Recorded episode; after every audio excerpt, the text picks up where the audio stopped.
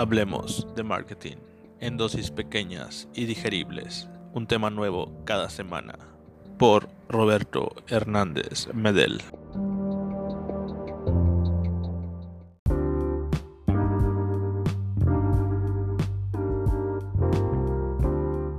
El miedo paraliza y ciega a las personas ante lo que tienen enfrente. Para quien tiene miedo, todo es ruido, solía decir Sócrates. Y muchos empresarios del día de hoy tienen miedos que paralizan a instituciones enteras. Eso es todavía más grave o más profundo en países sin una cultura orientada hacia el servicio de excelencia y la satisfacción del cliente, como lo es México. Hay toda una lista de miedos que tenemos que quitarnos para saltar al mundo empresarial y hoy vamos a hablar específicamente de dos que he visto repetidos en múltiples ocasiones durante mi experiencia laboral. Buenos días, buenas tardes o buenas noches. Esto es Marketing Bills. Miedo número uno. Los empleados que se van. ¿Para qué los capacito si luego se van? Eso es lo que ha sonado en mis oídos varias veces y mis ojos solamente se pueden revolcar. La rotación de empleados es un círculo vicioso. La empresa que no se preocupa por la forma de captación de su talento está condenada al fracaso y lo peor viene cuando sus políticas de entrada causan una rápida rotación de empleados y entonces el gerente a cargo comienza, en lugar de arreglar el problema, a destinar menos recursos a la capacitación y la motivación. ¿Para qué si de todos modos se van? Hay una frase que aparentemente decía Henry Ford, y digo aparentemente porque hay tantas frases de Ford que no tienen una fuente confirmada, pero bueno, decía Henry Ford que peor que formar a tus empleados y que se vayan es no formarlos y que se queden. Aquí se identifica rápidamente por qué es difícil afrontar los miedos en las empresas. Es necesario invertir. Hay que dedicar recursos para afrontar los miedos un desgaste físico y mental, una inversión de tiempo y de dinero, que al final de cuentas es lo mismo. Así, afrontar el miedo a los empleos que se van tiene que ir de la siguiente manera. Tienes que hacer cinco cosas. Mucha atención. Número uno, observar las necesidades de tu empresa respecto al personal. Número dos, diseñar un programa de contratación para obtener al mejor talento. Número tres, ofrecer capacitación continua tomando en cuenta las necesidades de la empresa y del personal. Conozco muchas empresas que hacen capacitaciones cada cierto tiempo, pero que son capacitaciones inútiles. ¿Por qué? Porque no toman en cuenta las necesidades de la empresa y del personal.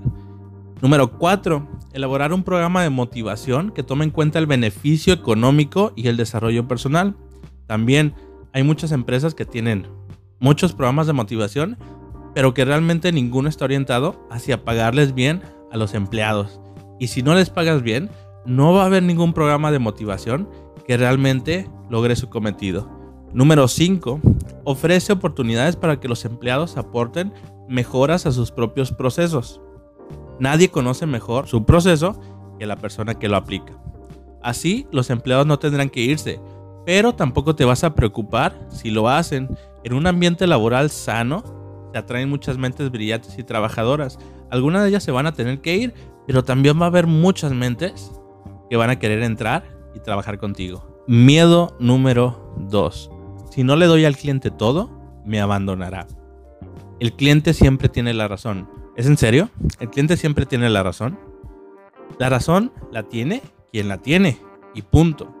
En algunos negocios idealizan tanto al cliente que se les olvida verlos como lo que son, personas. Se van a los extremos. Los ven como dioses todos poderosos y sabios o de otra manera como simples máquinas para hacer dinero. Para dejar la idealización y afrontar el miedo tenemos que recordar siempre dos oraciones que son máximas de los negocios. Los clientes no están seguros de sus propias necesidades y deseos y los clientes necesitan ser educados. De nuevo, seguir estas máximas, estas oraciones básicas va a tener que ser afrontado con una inversión de recursos. En particular, tenemos que saber que los clientes no nacen con el conocimiento de nuestros procesos, aquellos que los involucran y aquellos que no, por lo que es necesario educarlos y de vez en cuando contradecirlos a fin de que conozcan lo que tienen que hacer para recibir eficazmente nuestro servicio. Un ejemplo es el horario. Si los clientes no saben el horario que tienen que cumplir para poder recibir nuestros beneficios, Entonces va a haber un error en el proceso. También es necesario que se les abran las puertas para que puedan irse en caso de que así se requiera. La mayoría de los empresarios consideran esta idea una locura, pero tiene que hacerse. Pero la pregunta es, ¿en qué casos yo voy a dejar que mis clientes se vayan? Bueno, existen una infinidad de casos posibles, pero hay dos principales que les voy a hablar. El primero de ellos es, si el cliente causa más problemas que beneficios, el empresario tiene que soltar. Y el que no lo suelta es porque no quiere soltar a ningún cliente. O porque solo considera el valor monetario que aporta con sus compras. Número 2. El cliente que no es para nosotros. Hay clientes que están equivocados y cuyas necesidades particulares no coinciden con lo que ofrecemos.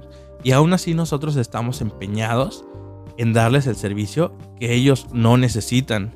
En cualquiera de los casos, el error se presenta debido al poco conocimiento que tienen los empresarios o sus empleados sobre el propio producto y el mercado al que van destinados. El miedo en todo caso desaparece entre más información tenemos sobre el asunto y en esto es importantísimo implementar actividades formales de investigación.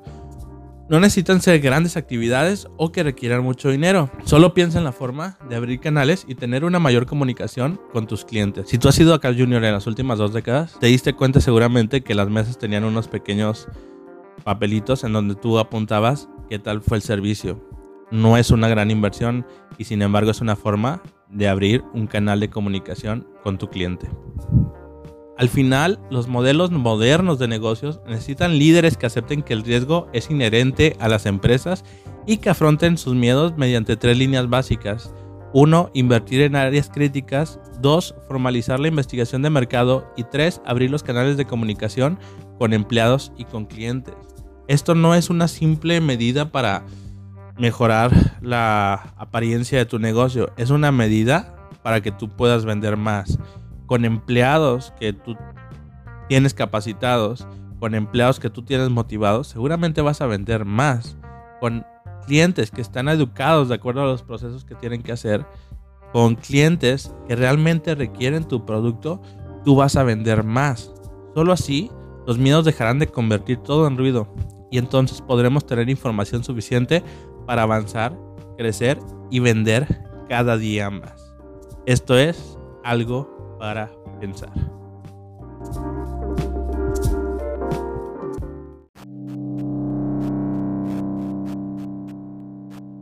Sígueme en Facebook, Roberto H. Medel, Marketing y Negocios, Twitter, yo soy Medel, YouTube, Roberto H. Medel. Suscríbete al podcast para más episodios.